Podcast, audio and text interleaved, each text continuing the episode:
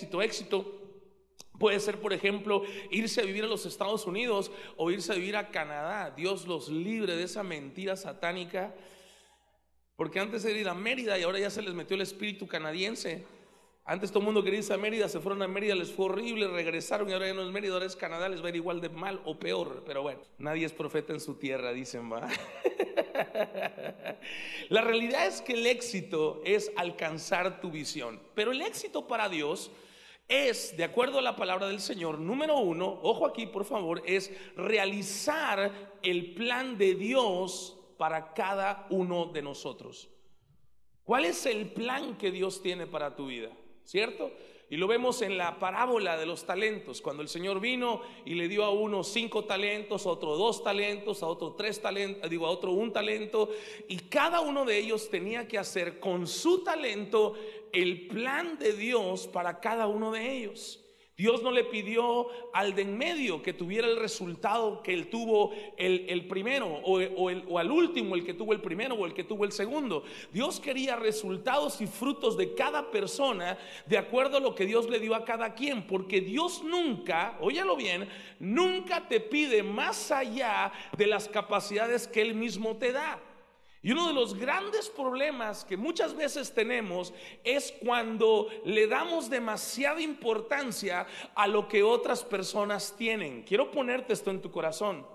Estaba el otro día viendo un reel en, Instagram que me gustó mucho, me llamó la atención, porque en, el, en el reel aparece una, una, persona que le dice a su novio, levantaste buen peso, estás levantando bastante peso. Y él dice, no, no es mucho peso, fulano de tal levanta más que yo. Y ella le dice, mira, ¿sabes qué es lo que quita el gozo de las personas? La comparación con los demás. ¿A quién le importa cuánta levanta el otro? Lo importante es cuánto levantas tú y es bastante lo que estás levantando. Sé feliz con lo que tú puedes hacer. Amén. Entonces dile que está la parte tuya. Lo importante es lo que tú vas a hacer, no lo que han hecho los demás. Dios no va a pedirte que seas Moisés, Dios no te va a pedir que seas Roberto Conde, Dios no te va a pedir que seas Cash Luna, que seas Benijín. Dios va a pedir que tú seas lo que Él ha planeado para ti. Y si tú lo logras, eso es éxito en la vida. Esfuérzate en ser la mejor versión de ti mismo. Amén. Número dos, otra, otra cosa que es éxito para Dios es que nos vaya bien, ojo, en todo lo que hagamos. Número uno, que logremos el plan de Dios para cada uno. Número dos, que nos vaya bien en todo lo que hagamos. Josué capítulo 1, verso 7 dice la palabra de Dios, solo te pido que tengas mucho valor y firmeza para obedecer toda la ley que mi siervo Moisés te ordenó. No te apartes de ella para nada. Y entonces le dice lo que Dios quiere que tenga en su vida. Solo así tendrás éxito donde quiera que vayas. Diga conmigo, Dios quiere que tenga éxito en todo lo que haga. Dios quiere que tengas éxito en tu matrimonio, que tengas éxito en tu negocio, que tengas éxito en tu vida. Dios quiere éxito para cada uno de nosotros. Amén, iglesia. Número tres, tener éxito, de acuerdo a la palabra de Dios, es casarnos bien. Pero no solamente casarnos con una persona adecuada, ¿verdad? Sino además permanecer casados toda la vida que hoy cada vez está más escaso eso, ¿verdad? Hoy está cada vez más de moda el divorcio, pero es una realidad. Tener éxito en la vida no solamente es llegar a casarse, sino permanecer casado toda la vida. Eso es un logro maravilloso. Número que sigue, eh, que nuestros hijos saben a Dios. Eso está en éxito de acuerdo a la palabra del Señor. Si tú lees la Biblia, tú vas a encontrar que éxito de acuerdo al Señor es que mis generaciones sigan amando y sirviendo a Dios como lo hacemos nosotros. Nada habría más triste en tu vida que cuando tus días pasen, tus hijos dejen de servir a Dios.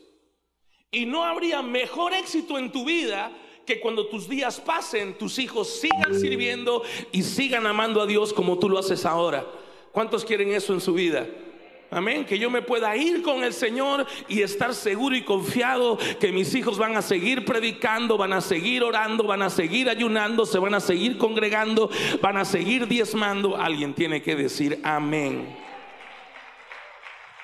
Y por último, fe, digo, perdón, éxito de acuerdo al Señor, es que cuando lleguemos al cielo, Dios nos pueda ver a la cara y decir, bien hecho, siervo fiel, has hecho todo lo que yo quería que hicieras. Nada sería más triste en nuestra vida que llegar a la presencia del Señor y que Dios nos diga, yo quería que hicieras más cosas, pero te me desviaste tanto que no lo pude hacer. No sería nada más triste que eso en tu vida. Y no hay nada más reconfortante en tu vida que llegar a la presencia de Dios y que Dios te diga todo lo que yo había diseñado para ti, todo lo lograste, todo lo hiciste, bien hecho, siervo fiel, entra al gozo de tu Señor. Eso es lo que dice Pablo en 2 Timoteo 4:7. Dice, he peleado la buena batalla, he terminado la carrera, me he mantenido en la fe. Amén. He peleado la buena batalla, he terminado la carrera, me he mantenido en la fe.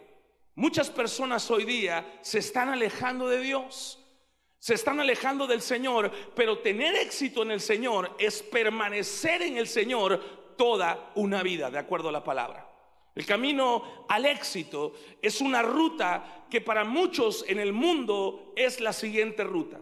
Para muchas personas, si tú buscas en Google el, camino al éxito, cómo se llega al éxito en la vida o cuáles son los pasos para llegar al éxito, el mundo te dice una cosa, te dice, número uno, necesitas tener un sueño o una idea.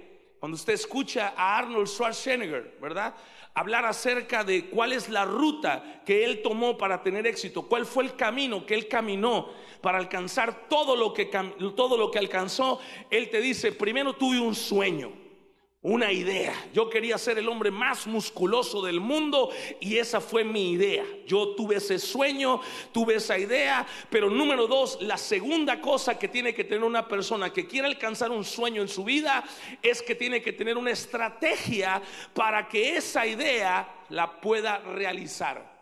¿Verdad?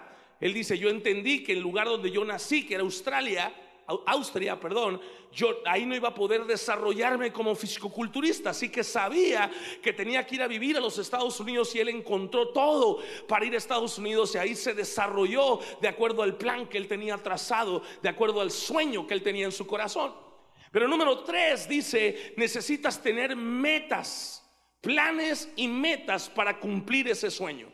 Tienes que tener una, algo medible de cuánto tiempo, un mes, en seis meses, en un año, en dónde me veo en cinco años. Si quiero alcanzar una meta, tengo que tener claro el diagnóstico del tiempo. Pero número cuatro, tengo que accionar trabajar duro en esa visión y meter todo lo mejor de mí. Y entonces, dice el número cinco, viene el cumplimiento del sueño y se alcanza el éxito. En la Biblia yo encuentro un camino del éxito que es un poco diferente a lo que el mundo ofrece. Lo encuentro, por ejemplo, en la vida de José. José es un hombre que alcanzó el éxito en la vida y me llama la atención que lo primero que tuvo José en su vida fue un sueño. En Génesis capítulo 37, verso 7 dice la palabra, resulta que estábamos nosotros en el campo atando gavillas de pronto mi gavilla se levantó y quedó erguida mientras los de ustedes se juntaron alrededor de la mía. Este es José contando sus sueños a sus hermanos y le hicieron reverencia. Sus hermanos replicaron, ¿de veras crees que vas a reinar sobre nosotros y que nos vas a someter? Y lo odiaron aún más por los sueños que él les contaba. Después José tuvo otro sueño y se lo contó a sus hermanos y les dijo, tuve otro sueño en el que vi el sol y la luna y once estrellas que me hacían reverencia. Cuando se lo contó a su padre y a sus hermanos, su padre lo, reprendió y le dijo, ¿qué quieres decirnos con este sueño que has tenido? Le preguntó, ¿acaso tu madre, tus hermanos y yo vendremos a hacerte reverencias? Y sus hermanos le tenían envidia, pero su padre meditaba en todo esto, porque de alguna manera el padre veía que había algo de Dios en el sueño de José. Y lo primero que tú tienes que tener, para tener éxito en tu vida es un sueño de Dios. Diga conmigo, Señor, que tus sueños sean mis sueños. ¿Cuántos dicen amén a eso? Necesitamos el sueño de Dios en nuestra vida. Fue lo primero que tuvo él, tuvo el sueño de Dios.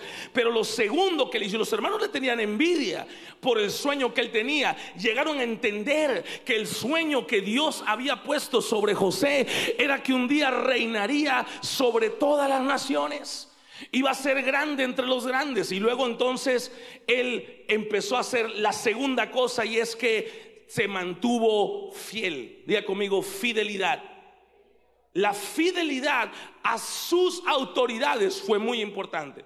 Porque podemos tener un sueño en nuestra vida, pero la honra y la fidelidad que mostremos a nuestros padres, a nuestros pastores, a nuestros jefes, a nuestras autoridades es muy importante para que ese sueño se cumpla en nuestra vida. No hay nada más satánico y destructivo en la vida que la deshonra a las autoridades. La Biblia dice que cuando un hijo deshonra a padre y madre, sus días se acortan sobre la faz de la tierra. Y eso aplica para todo, para la iglesia, para el trabajo, para todo en la vida. Tus autoridades merecen tu fidelidad.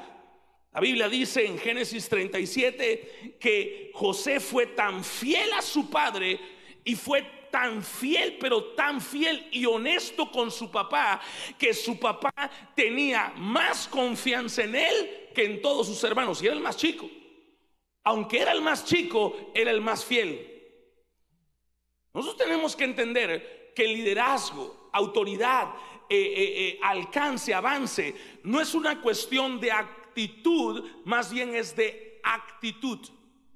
No es tanto la aptitud que tenemos, podemos ser muy aptos para muchas cosas y podemos tener muchos dones y talentos, pero lo que Dios siempre mira en una persona no son los dones y talentos, es el corazón de la persona. La Biblia dice que cuando Caín y Abel presentaron su ofrenda, el Señor rechazó la ofrenda de Caín y a Caín porque Dios no recibe los dones de las personas si no viene del corazón correcto. Por eso dice la Biblia, sobre toda cosa guardada, guarda tu corazón porque de él mana la vida. No hay un valor más importante en el liderazgo que la fidelidad. Cuando Dios le dice a Moisés, Moisés, vas a escoger líderes, vas a escoger personas, vas a escoger eh, jefe de esto, jefe del otro, dijo, personas temerosas de Dios. Es el consejo de Yetro. Personas temerosas de Dios, que no sean dados a las ganancias deshonestas, que no sean dados a hacer lo incorrecto. Mira que no le dijo, búscate al más inteligente, búscate al más apto, búscate al que tenga mejores dones. Le dijo, busca personas con un corazón fiel, personas con un corazón correcto para que estén en autoridad. Dios levanta corazones, no dones. Amén o no amén. Cuando Dios bendijo a David, no lo bendijo por sus dones, lo bendijo por su corazón. Hombre conforme a mi corazón, quien hará todo lo que yo quiera. Y desechó a Saúl, que en era mejor que David. Era más alto, era más fuerte, tenía más dones, pero David, aunque era chiquito, ¿verdad? Tenía el corazón correcto. Y cuando Dios ve un corazón correcto, es el, el corazón que bendice, es el corazón que levanta, es el corazón al que le abre puertas. Alguien me está escuchando en esta hora y no hay mejor corazón que aquel que se mantiene fiel a sus autoridades. Alguien tiene que decir amén a eso. Génesis 37, 13 dice así, Israel le dijo a José, el papá a José, tus hermanos están en Siquén apacentando las ovejas, quiero que vayas a verlos. Está bien, contestó José. Israel continuó, vete a ver a tus hermanos, si tus hermanos y el rebaño están bien, y tráeme noticias frescas. Y lo envió desde el valle de Brom cuando José llegó a Siquén. Y lo que te quiero poner en tu corazón es que la fidelidad hace hace que ganes la confianza de las autoridades. Amén. Porque dicen, ah, no, este es un hombre fiel, es una mujer fiel, es digna de confianza. Amén, iglesia.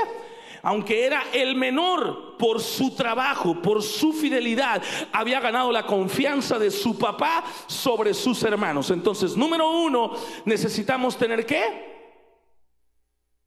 Un sueño de Dios. Diga conmigo, un sueño de Dios. Vamos, hermano, quítese el teflón un poco y diga conmigo, un sueño de Dios. Número dos, la fidelidad. Número tres, no permitió que la adversidad le robara sus sueños.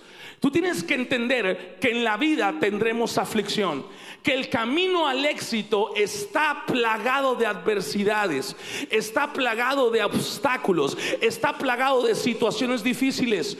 A él los hermanos de él lo vendieron como esclavo, sus hermanos lo odiaron, le hablaban feo, lo ofendían, lo señalaban, terminó en un mercado para esclavos, pero aunque estaba en un mercado para esclavos, continuó soñando y continuó creyendo que el Señor Dios haría la obra en él y que cumpliría su sueño. Tienes que tener valor para enfrentar la adversidad, enfrentar el gigante que está delante de ti y saber que el Dios que te bendijo ayer lo volverá a hacer otra vez. Así como David cuando vio a Goliat, Dios me libró del león y del oso y Dios me va a librar de este gigante también. Dios necesita que se levante una generación de guerreros, hombres y mujeres que dicen, no importa qué tan grande está el gigante, lo voy a enfrentar porque Dios está conmigo y si Dios está conmigo, tendré la victoria. Ningún arma forjada del diablo contra mí prosperará. ¿Alguien me está escuchando en esta hora? Dios no necesita un pueblo agachón ante la adversidad sino un pueblo valiente que se enfrenta a lo que está delante de él. Pero número cuatro, la, cuarta cosa que hizo fue que trabajó duro. Y tenemos que entender que el camino al éxito requiere trabajo duro. Nosotros no podemos tener éxito esperando que Dios lo haga todo. Yo predicaba el domingo, Dios va a hacer su parte, Dios va a abrir la puerta, pero yo tengo que hacer mi parte. Dios tiene que ver mis acciones de fe y donde Dios ve una persona que está dispuesta a dar la milla extra, a trabajar duro, a hacer lo que tenga que hacer para ver la gloria de Dios, Dios empieza a abrir el camino, Dios empieza a mover las piezas, tú haces tu parte, Dios hace la suya. Alguien me está escuchando en esta hora. Si quieres un matrimonio correcto, tendrás que trabajar duro en tu matrimonio. Si quieres una gran empresa, tendrás que trabajar duro en esa empresa. Si quieres un gran ministerio, tendrás tendrás que trabajar duro en el ministerio y Dios bendice el trabajo de tus manos. ¿Alguien me está escuchando hoy? Dile el que está a la par tuya, el que no trabaja, que no coma. Eso dice la palabra del Señor. El apóstol Pablo dice, me he enterado que hay algunos vagos entre ustedes. Eso dice la Biblia. que hay algunos vagos entre ustedes que no hacen nada. Dice, no se junten con ellos, dice la Biblia, para que pasen vergüenza, pero trátenlo como hermanos, dice el final. Porque es que Pablo era así, como que tenía picos de, de repente se enojaba un montón y decía, que pase vergüenza. Pues como que agarraba al hombre y decía, pero trátenlo como hermano, con amor. Amén. Diga conmigo, voy a trabajar duro. Diga conmigo, voy a dar la mía extra. Yo quiero ponerte esto en tu corazón, iglesia. El reino de los cielos avanza solo por la fuerza. El reino de los cielos sufre violencia. Y si tú no estás dispuesto a dar la milla extra, nunca vas a ver el fruto de tu éxito en esta vida. Tú tienes que entender que Dios no busca gente responsable. Dios busca gente que está dispuesta a dar la milla extra. Una persona responsable es aquella que hace solo lo que se le pide. Hace aquello lo que está comprometido. Pero una persona, la persona que Dios busca, es una persona que está dispuesta a hacer más de lo que le pidan, hacer el doble si es necesario, pero dar el resultado correcto en el nombre de Jesús. Y ese era José. Él veía la manera, pero él sacaba el trabajo. Él sacaba la chamba. Vas a hacer esto hoy, él lo hacía. Vas a hacer esto mañana, él lo hacía. Mira, ya te di cinco actividades, pero te voy a añadir cinco más. Él decía, dale, cinco más. Por el mismo salario, no importa. Pero cuando venga la promoción, tú serás el promovido, porque tú eres el que trabaja duro. Eres el que llega temprano y se va lo último. Alguien puede decir amén. Número cinco.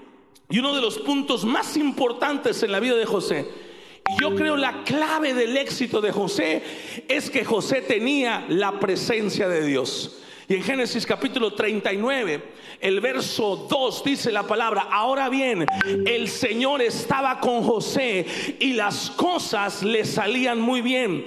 Y mientras José vivía en la casa de su patrón egipcio, este se dio cuenta de que el Señor estaba con José y lo hacía prosperar en todo lo que hacía. Amén, iglesia. Como puede ver, la presencia de Dios no quita el esfuerzo de trabajar. La presencia de Dios es clave porque hace que lo que hagamos prospere, pero no significa que porque tengo la presencia de Dios dejaré de trabajar y dejaré de hacer cosas. Todo lo contrario, la presencia de Dios está con el que trabaja. La presencia de Dios está con el que se esfuerza. Por eso, siempre antes de hacer cualquier cosa, tú tienes que entender que tu relación con Dios es una prioridad. Tu vida de oración es una prioridad. Para los que no lo saben, Delson Washington es cristiano, es un actor de Hollywood, muy famoso, pero es cristiano también. Y él cuenta que su mamá le enseñó a que todas las noches, antes de dormir, pusiera sus pantuflas muy debajo de la cama para que al otro día se obligara a arrodillarse a buscar las pantuflas y cada vez que se arrodille se acordara que tenía que buscar a Dios. Y este es el sueño de mi corazón. Yo estoy orando al Señor porque una revelación de la oración fresca venga sobre casa de fe y que se levante en esta casa una casa de gente que ora, una casa de gente que antes de salir a trabajar ya se llenó de la presencia de Dios, ya se llenó de la unción del Espíritu Santo y que cuando sale de su casa sale lleno de la gloria de Dios para enfrentar lo que sea que está delante de él, no con espada, no con ejército, sino con su Espíritu Santo, dice el Señor. Amén, iglesia. Dile al que está a la parte tuya, hay que orar, brother. Para que la presencia de Dios te acompañe es importante eso, amén. Una vida activa de oración, pasar tiempo en la presencia de Dios, orando, leyendo la Biblia, asistiendo a la iglesia, sirviendo al Señor, haciendo todo aquello que hace que la presencia de Dios esté sobre ti. Pero número 6, la clave del éxito en la vida de José es que fue un hombre íntegro. Diga conmigo, integridad. Y la integridad es muy importante. En Génesis capítulo 39, verso 7 dice la Biblia, después de algún tiempo, la esposa de su patrón empezó a echarle el ojo y le propuso, acuéstate conmigo. Pero José no quiso saber nada, sino que le contestó, mire señora, mi patrón ya no tiene que preocuparse de nada en la casa porque todo me lo ha confiado a mí. En esta casa no hay nadie más importante que yo. Mi patrón no me ha negado nada excepto meterme con usted que es su esposa. ¿Cómo podría yo cometer tal maldad y pecar así contra Dios? Diga conmigo, la integridad es una clave. Amén, iglesia. La integridad es una clave. Ojo acá, él lo tenía todo. Él estaba en la cima del monte. Él se sentía bendecido, se sentía finalmente lleno de cosas buenas. Y una canita al aire no le quita nada a nadie, dicen, ¿no? Pero la realidad es que él dice, yo no puedo pecar así contra Dios. Y yo quiero ponerte esto en tu espíritu, porque hay gente que es honesta en muchas áreas pero le falta integridad en muchas otras. Y quiero ponerte esto en tu espíritu.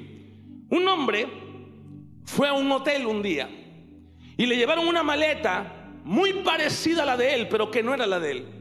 Cuando el hombre abre la maleta en el cuarto donde él está durmiendo, descubre que dentro de la maleta hay 10 mil dólares, algo así como 200 mil pesos en efectivo. Él va con el gerente y le dice, mire señor, esta maleta está equivocada, no es mía. La mía está llena de ropa, esta está llena de dinero, aquí se la entrego. Por favor, haga entrega a la persona de quien es. El gerente del hotel se sorprendió por la integridad de ese hombre. Le dijo, wow, por favor, tenemos que hacer una entrevista. La gente tiene que saber que usted es un hombre honesto. Esa honestidad hay que saberla al mundo. Le vamos a hacer que todo el mundo sepa lo que usted hizo aquí hoy. Dice, no, dice él. Porque la mujer con la que vengo no es mi esposa, vengo con mi amante. Y hay gente que es honesta en algunas cosas, pero le falta integridad en otras. Y ser íntegro, mis amados hermanos, líderes del Señor, hombres y mujeres de casa de fe, ser íntegros es ser completo en todas las áreas de tu vida, ser honesto en todo.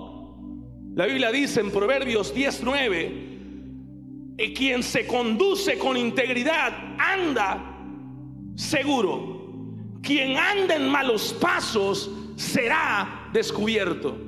Cuando estamos en pecado, tarde o temprano sale a la luz y cuando esto sale a la luz, destruye lo que estamos edificando. Dile al que está a la par tuya, ten cuidado con el diablo, porque pica fuerte y mata. y hay que tener cuidado con eso. Amén, iglesia. Amén o no amén. Sin embargo, José, a pesar de su integridad, a pesar de negarse a acostarse con la esposa de su jefe, hubo una injusticia en su vida. Y yo quiero ponerte esto en tu corazón. Porque tenemos que entender algo, casa de fe. Quiero que me escuche como nunca escuchó a nadie en su vida. Las injusticias son parte de la vida. En la vida vas a pasar por injusticias sí o sí. Por eso, dentro de nuestro camino al éxito, tenemos que tomar en cuenta las injusticias con las que podemos encontrarnos. Por lo tanto, José en camino a su éxito, lo número siete, lo séptimo que tuvo es que era resiliente.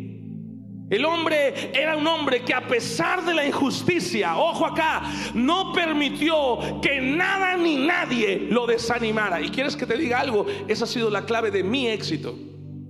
Yo no permito que el desánimo me haga daño. Yo no permito que la frustración me haga daño. Yo lo he dicho muchas veces a mi esposa, a mis padres y al mundo.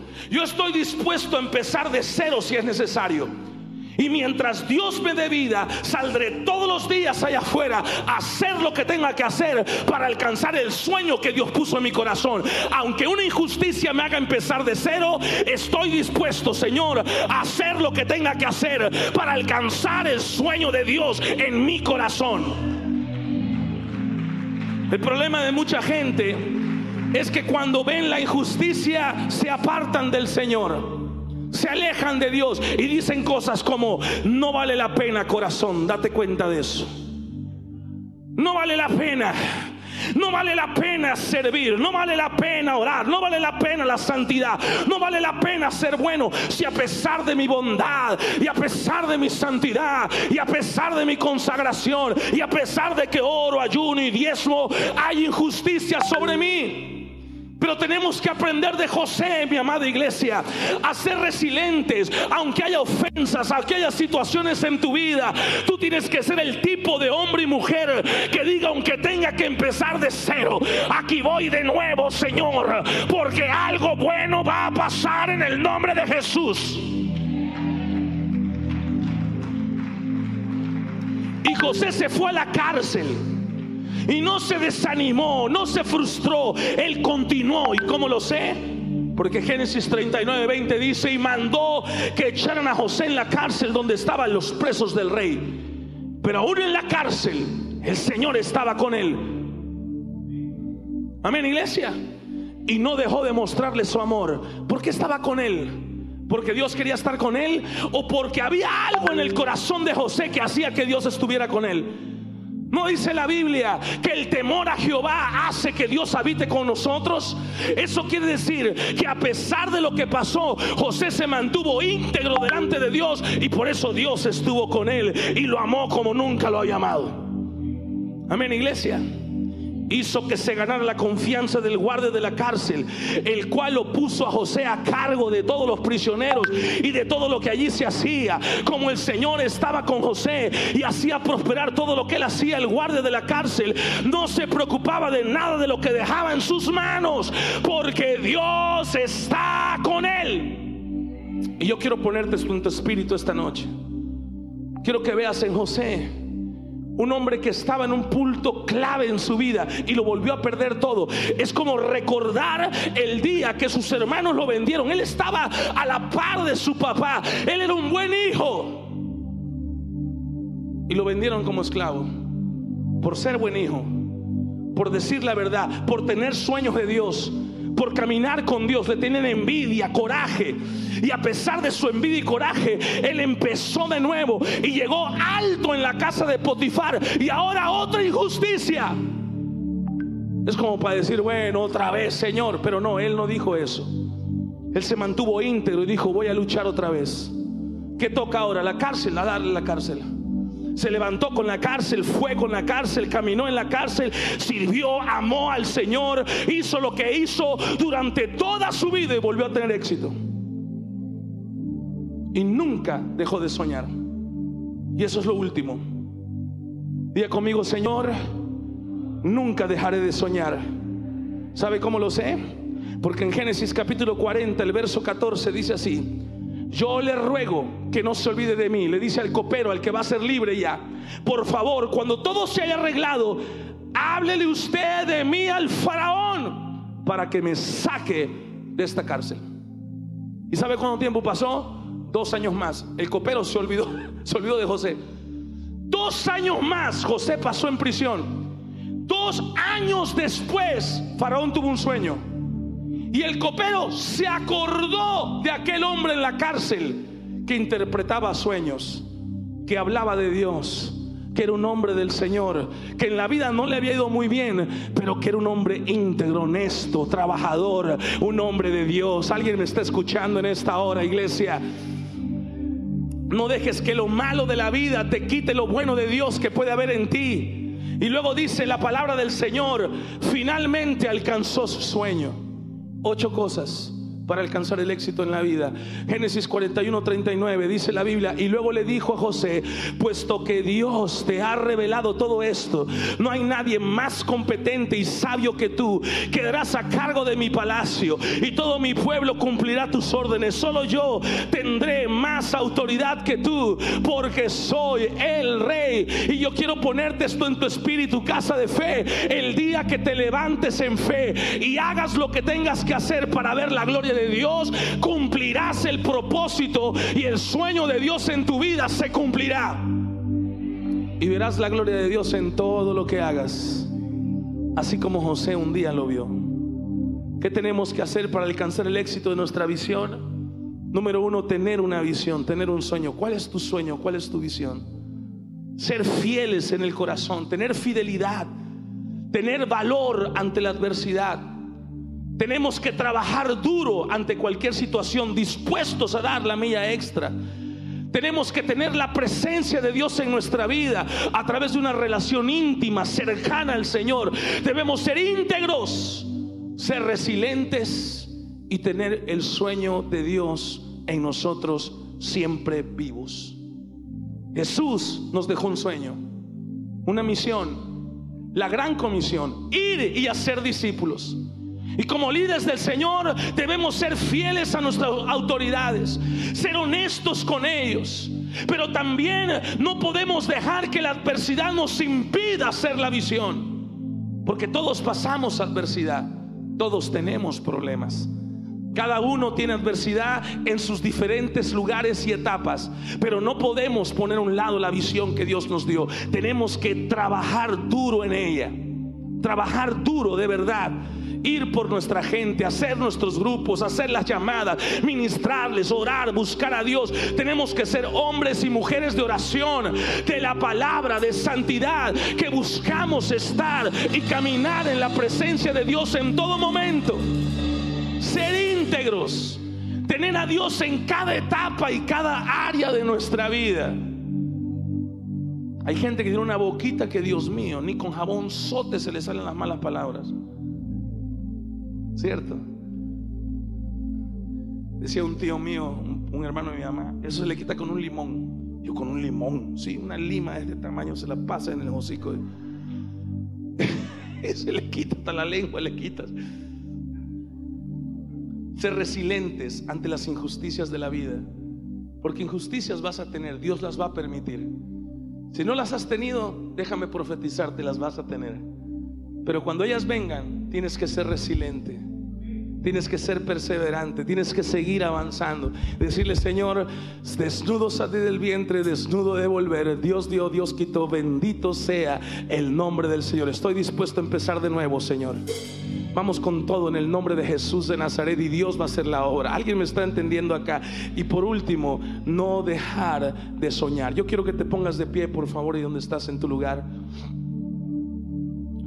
Quiero que presentes delante de Dios los sueños que tienes en tu vida y en tu corazón. Vamos, levanta tus manos al cielo. Y habla con Dios y donde estás y dile, Señor, hoy te presento, este es mi sueño, esta es mi visión. Esto es lo que yo quiero para mi vida, para mi matrimonio, para mi trabajo, para mi empresa, Señor. Esto es lo que yo quiero alcanzar en el nombre de Jesús. Esto es lo que yo quiero, que este 2023, Señor, sea un 2023 lleno de sueños y de visiones alcanzadas para celebrar las visiones de Dios. Y hoy, Señor, quiero ser fiel a Dios. Ser fiel a Dios, fiel a mis padres, fiel a mis autoridades. Quiero ser una persona fiel, fiel con el corazón, fiel, una persona confiable, Señor. Una persona en la que puedan eh, depositar ciertas cosas y yo lo hacerlo con toda fidelidad. Y en el nombre de Jesús, Señor, quiero presentarme valiente ante cualquier adversidad de la vida. Padre, en el nombre de Jesús, no dejes que el temor se apodere de mí, Señor, sino ayúdame a ser valiente ante cualquier situación a pararme enfrente de cualquier gigante y enfrentarlo en el nombre de Jesús, así como David se enfrentó con Goliat, enfrente y le dijo, tú vienes a mí con espada y jabalina, pero yo vengo a ti en el nombre de Jehová de los ejércitos y tener esa confianza y ese valor que nos da la presencia de Dios. Estar dispuesto, Señor, a trabajar duro. Hoy hago un compromiso contigo, un compromiso conmigo, Señor, de trabajar duro por una visión, duro por alcanzar el sueño de Dios, el plan de Dios para mi vida, Señor. A dar la milla extra en el nombre de Jesús de Nazaret. Pero también, Señor, te pido que me ayudes a pasar tiempo en tu presencia. Vamos, levanta tus manos. Gracias, Jesús.